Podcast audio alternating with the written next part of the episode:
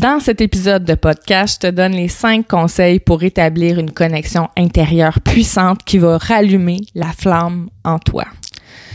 Et aujourd'hui, je parle de connexion intérieure parce que c'est ce que je remarque beaucoup, beaucoup, beaucoup chez mes clientes. C'est la connexion intérieure qui manque. C'est cette absence, justement, de, de liaison entre qui sont ces femmes-là, leur réalité, leurs valeurs, mais qui elles sont profondément dans leur essence. Et malheureusement, ça, c'est pas quelque chose qui est enseigné à l'école. À l'école, on ne nous apprend pas à se relier à notre connexion intérieure, à notre essence profonde. On nous apprend les français, euh, les maths, on nous apprend l'histoire.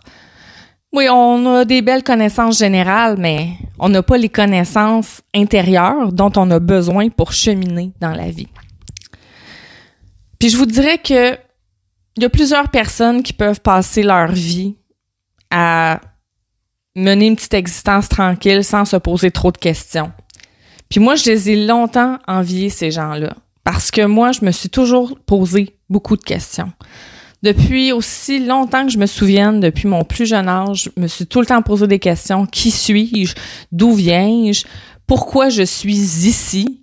C'est quoi ma mission, pourquoi je suis sur Terre? Et ça, c'est pas tout le monde qui se pose ces questions-là.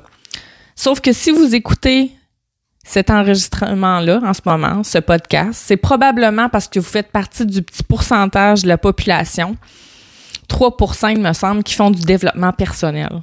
C'est vraiment pas beaucoup. Mais quand on fait partie de ces 3 %-là, c'est qu'on se pose des questions.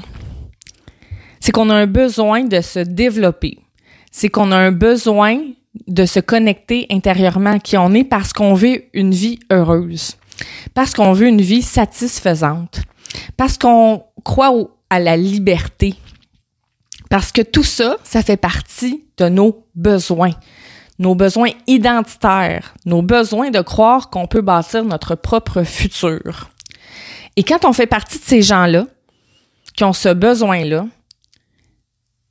de ressentir la flamme qui brûle, le feu de la passion à l'intérieur d'elle, puis qu'on ne le sent pas, ça crée une très, très grande détresse. Et moi, quand j'étais dans mes dépressions, c'était ça ma plus grande détresse. C'était pourquoi je suis ici? Est-ce que ma vie se résume à être maman, à être l'épouse de, à être juste Karine, puis faire mon petit travail de 8 à 4 puncher, avoir hâte aux fins de semaine. Je me disais, est-ce que ma vie, est-ce que ma vie, ça va être ça?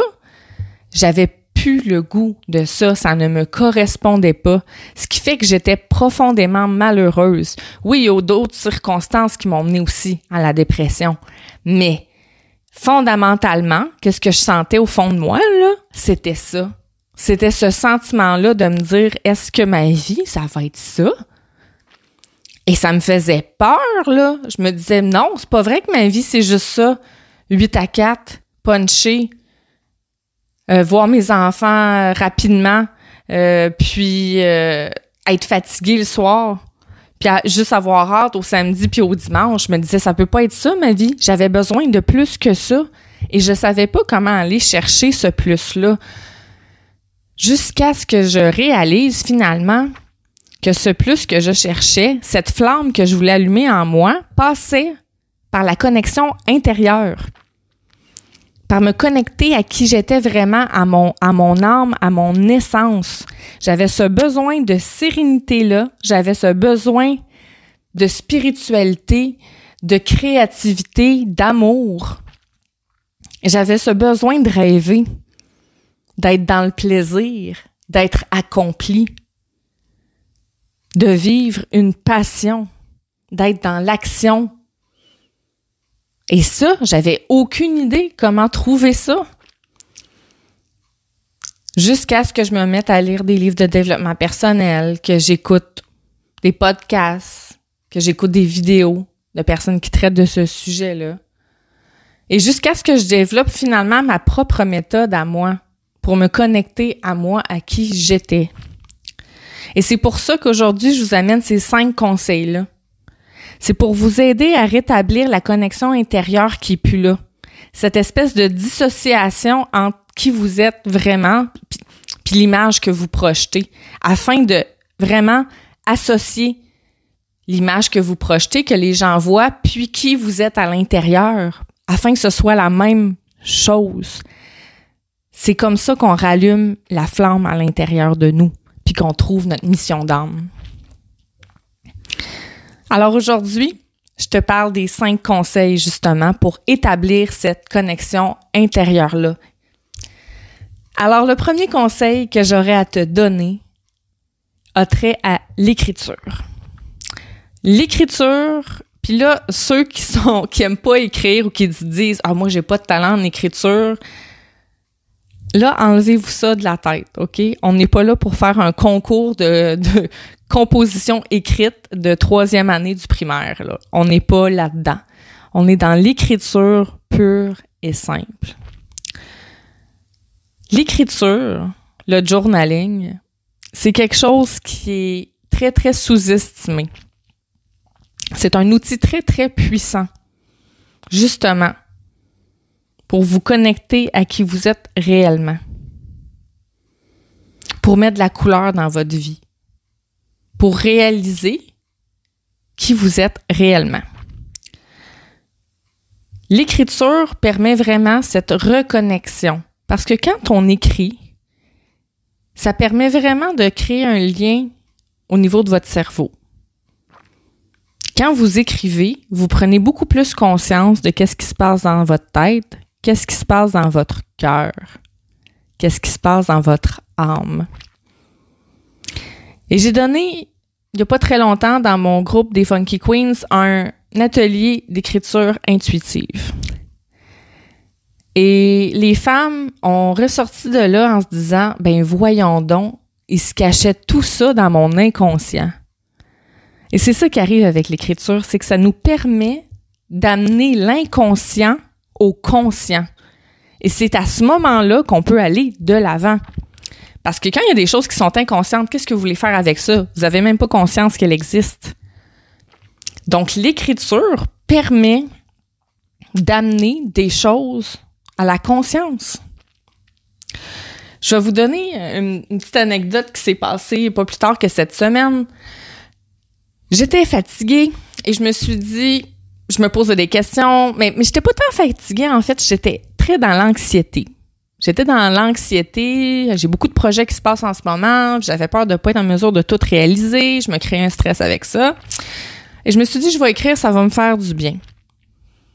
Et quand j'ai écrit, j'ai commencé par écrire mes états d'âme, comment je me sentais. Puis au final, à force, ben, en fait, à force d'écrire une phrase, en amène un autre. Puis à un moment donné, quand je me suis relue, je me suis rendu compte de, de qu'est-ce que j'avais réellement à l'esprit. Ce qui me préoccupait réellement. Puis c'était pas tant la, la crainte d'être submergée par tous mes projets, mais c'était la crainte de l'échec. C'est ça qui en est ressorti au bout de mon écriture.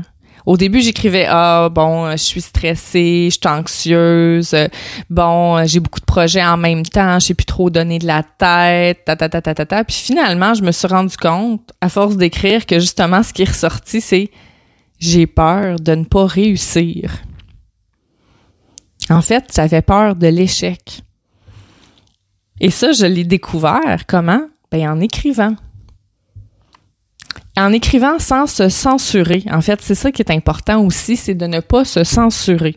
Souvent, on va essayer de rationaliser nos pensées, puis on va dire ah, je vais essayer d'écrire quelque chose de beau parce qu'on a cette euh, habitude-là que quand on écrit, il faut former des belles phrases, la ponctuation, les fautes, puis on, a été euh, conditionné à écrire d'une certaine façon à l'école. Mais là, avec l'écriture, le journaling, on est vraiment dans l'écriture intuitive. Qu'est-ce qui vient des tripes? On se juge pas, on se censure pas, on écrit tout, tout, tout ce qui passe. Et ça, ça permet de rétablir pardon, la connexion intérieure. En ce qui se passe dans votre âme, puis qu'est-ce qui se passe dans votre cœur, en le voyant par écrit, c'est incroyable le pouvoir que ça a. Donc, le premier conseil, l'écriture. Deuxième conseil, la méditation. Et là, je le sais, la méditation, c'est pas fait pour tout le monde. En tout cas, je sais pas si vous étiez au courant, mais moi je vous l'annonce, la méditation n'est pas faite pour tout le monde. Parce que moi j'ai été vraiment longtemps là, sérieusement, j'essayais de méditer. Oh mon Dieu, j'essayais donc. Là, bon, position du lotus, puis bon, les mains sur les genoux, puis bon, les, le, pouce puis l'index ensemble, puis on se concentre sur notre respiration, puis ça me stressait tellement, là. La méditation me stressait au bout. Parce que mon, cerveau euh, s'emballait. Parce que, bon, j'ai un tempérament anxieux, puis ça me rendait anxieuse la méditation. Vraiment. Puis j'ai essayé longtemps, là. Puis je sais, euh, on dit, ah, tu sais, ça vient avec la pratique et tout ça. Oui, aussi. Mais quand ça fait un bout que tu pratiques puis que finalement, ça te fait pas de bien, honnêtement, je sortais de ma méditation plus anxieuse que détendue. Donc là, je me suis dit, euh, Houston, on a un problème. Puis en discutant avec une amie, elle m'a dit, mais moi aussi, Karine, la méditation, ça me rend super anxieuse. Je suis pas bien quand je médite. Et là, ça a été une révélation. J'étais comme, oh my God, c'est la première fois que je rencontre quelqu'un qui me dit que la méditation, ça y fait pas de bien. Je me suis sentie pas mal moins seule. Et ce que j'ai découvert, c'est qu'on peut méditer n'importe où, n'importe quand et de n'importe quelle façon. C'est-à-dire que moi, ma méditation, là, ma méditation, c'est quand je peins quand je fais de la peinture, quand je sors mes pinceaux, puis ma peinture acrylique, puis là je m'installe, puis je peins je tombe dans un état de méditation parce que je, peins, je pense pas à autre chose. Ça, pour moi, la peinture, c'est une forme de méditation. Quand je vais marcher en forêt, puis que je suis bien dans la nature, je prends conscience des odeurs, euh, je vois la beauté dans les petites choses, ça aussi, c'est une forme de méditation. Faire des casse-têtes, c'est une forme de méditation. Faire du tricot, du crochet, dessiner, c'est une forme de méditation. Donc, il faut euh, s'enlever la vision traditionnelle de la méditation. Parce que si on s'acharne, ça nous crée plus de stress que de bienfaits. Donc, comment établir une connexion intérieure pour allumer notre petite flamme? Ben, le deuxième conseil, c'est la méditation, une activité méditative, une activité qui vous amène dans cet effet-là d'apaisement. Donc ça, c'est mon deuxième conseil. Troisièmement, le sport ou la marche. Le sport ou la marche, c'est que qu'est-ce que ça a pour effet? C'est que vous vous reconnectez aussi avec votre corps. Et ça, souvent, on l'oublie de se reconnecter avec son corps. Ça peut être le sport, la marche, ça peut être la danse. Moi, j'adore danser. J'ai fait partie longtemps de troupes de danse. J'ai fait des troupes de danse de compétition. Puis la danse, pour moi, c'est extrêmement libérateur. Et ça m'arrive souvent d'être chez nous, mettre de la musique, puis danser. Juste parce que ça me tente, parce que je suis bien, en faisant à manger, la danse nous permet de se réapproprier notre corps, tout comme le sport ou la marche, peu importe l'activité physique que vous faites.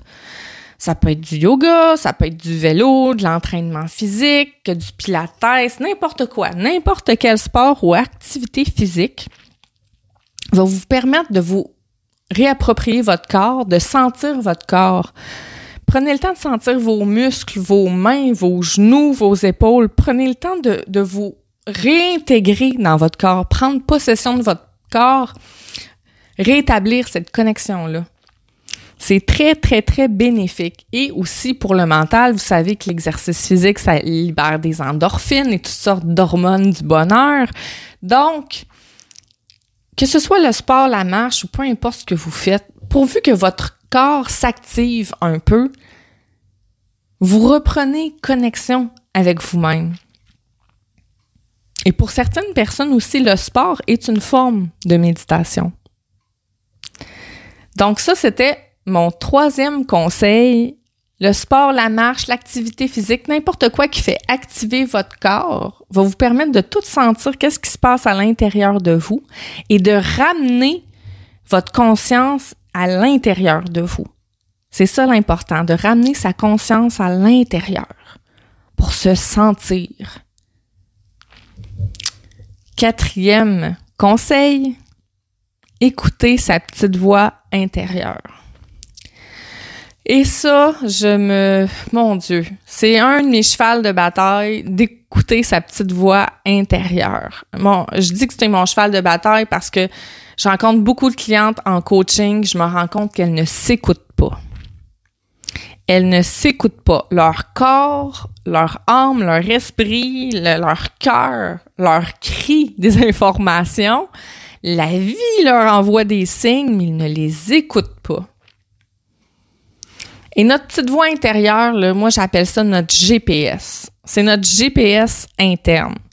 C'est celle-là qui sait qu'est-ce qui est bon pour nous. Et honnêtement, ça peut être dans plusieurs sphères de notre vie, en fait, dans toutes les sphères de notre vie. Je vous donne un exemple. J'ai beaucoup intégré ça de mon côté dans l'alimentation à me connecter à moi, écouter ma petite voix intérieure, puis me dire, Karine, qu'est-ce que ton corps a besoin en ce moment? Et mon corps est capable de me le dire, est-ce que j'ai besoin de manger quelque chose de craquant, quelque chose de salé, quelque chose de sucré, quelque chose de gras? À force d'écouter ma petite voix intérieure, je suis capable de cerner qu'est-ce que j'ai besoin. Mon corps, qu'est-ce qu'il a de besoin? Il le sait, mon corps, ce qu'il a de besoin. Alors, à force d'écouter sa petite voix intérieure, on en vient à un stade où est-ce qu'on est en mesure justement de savoir ce qu'on a de besoin. Mais ça, il faut l'écouter, cette petite voix-là. Je le sais, vous avez souvent des intuitions, mesdames, vous avez souvent cette petite connexion-là, cet instinct-là, appelez-le comme vous voulez, qui vous dit de faire quelque chose et vous ne l'écoutez pas. Vous l'écoutez pas parce que vous rationalisez, parce qu'on se dit, ben voyons donc, je suis pas pour écouter ma voix intérieure. Ce qu'elle me dit, c'est pas rationnel. Ou des fois, c'est pas ce qu'on veut entendre.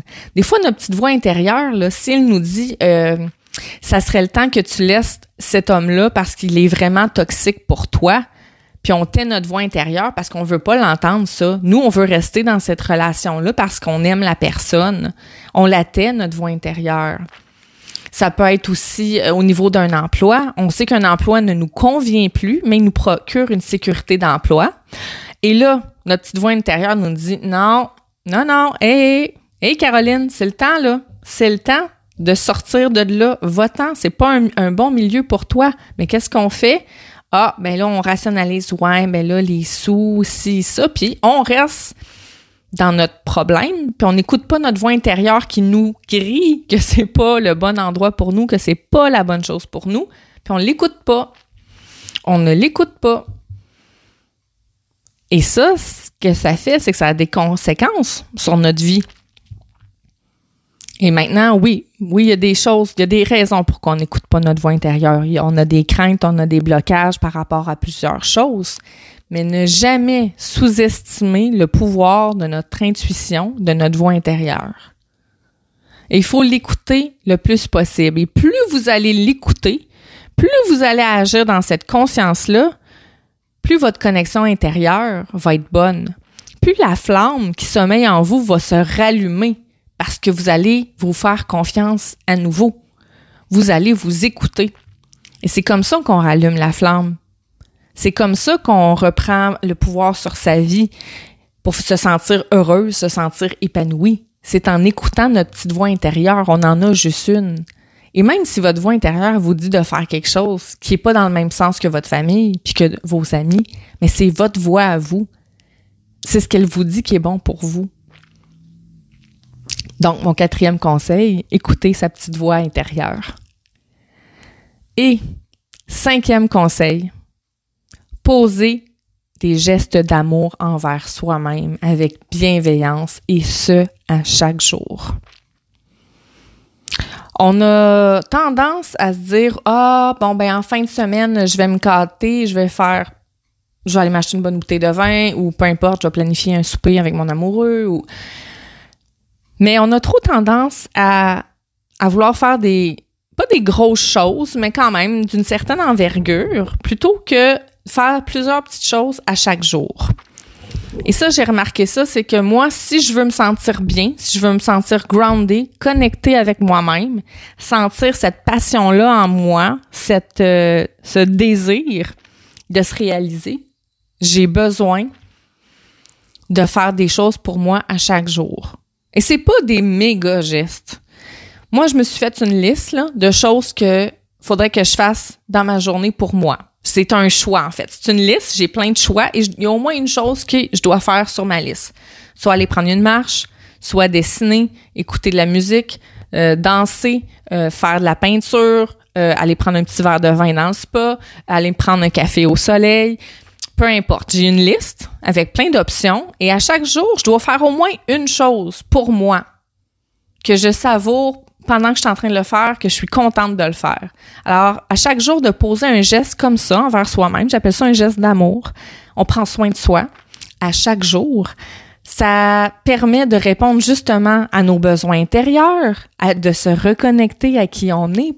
Et quand on est connecté à qui on est, je vous le dis, on finit par la trouver notre mission d'âme parce qu'on est aligné avec nous-mêmes.